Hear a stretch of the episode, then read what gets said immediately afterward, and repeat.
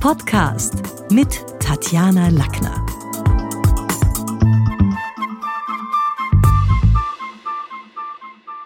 In den letzten Wochen wurde ich immer wieder gefragt, Tatjana, was soll ich machen? Ich blätter hier gerade in meine Mails. Äh, genau, da gibt es den Peter. Der Peter hat einen neuen Job bekommen und hat das Problem, er kann seine Kollegen nicht leiden und soweit ich das verstanden habe, seine Chefin auch nicht wirklich.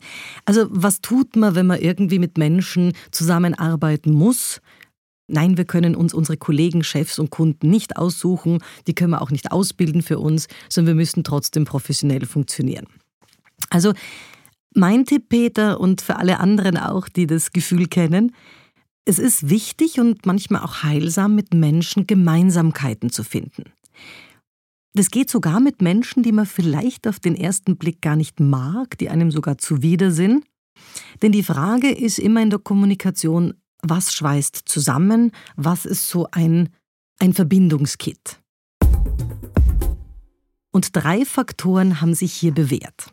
Das erste ist die gemeinsame Not. Die empfehle ich jetzt nicht unmittelbar, aber ich bringe sie euch auch gerne. Die gemeinsame Not verbindet Fremde im Aufzug zum Beispiel oder in einem Katastrophenfilm. Also wenn ich jetzt mit jemandem in den Aufzug steige aus der Nachbarabteilung, den ich habe nie leiden können, dann wird er zu meinem besten Freund werden die nächsten 60 Minuten, wenn der Aufzug stecken bleibt.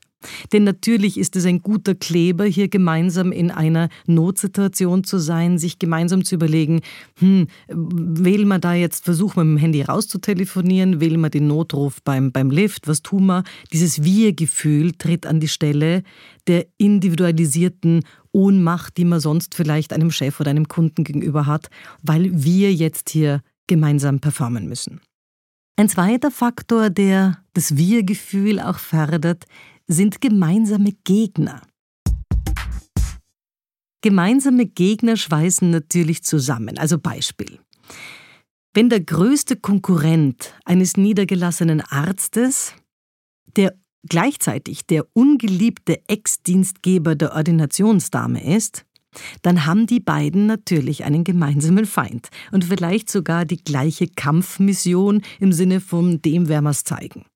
Also Menschen, und da geht es jetzt nicht unbedingt darum, sich hier im Mobbing zu befleißigen, aber wenn, wenn Menschen zusammenkommen, die sagen, du, ich fand die auch unmöglich, dann ist es natürlich was, was im ersten Durchgang Menschen verbindet.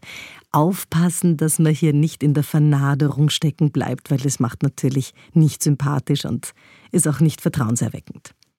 Der dritte Faktor ist eine ähnliche Wellenlänge.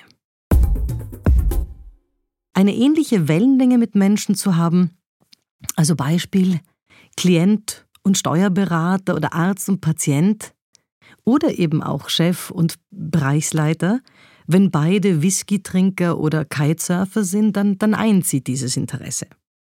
Die gemeinsame Freude an einem Thema oder an einem Hobby oder an, an irgendwelchen Betrachtungen sind willkommene Gesprächseinstiege und erleichtern den ruckeligen Business Smalltalk, der sonst ohne diese Gemeinsamkeit vielleicht sonst stattgefunden hat.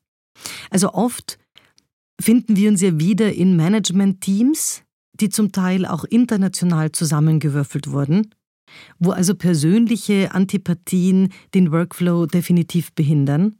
Und da ist natürlich mein großer Tipp,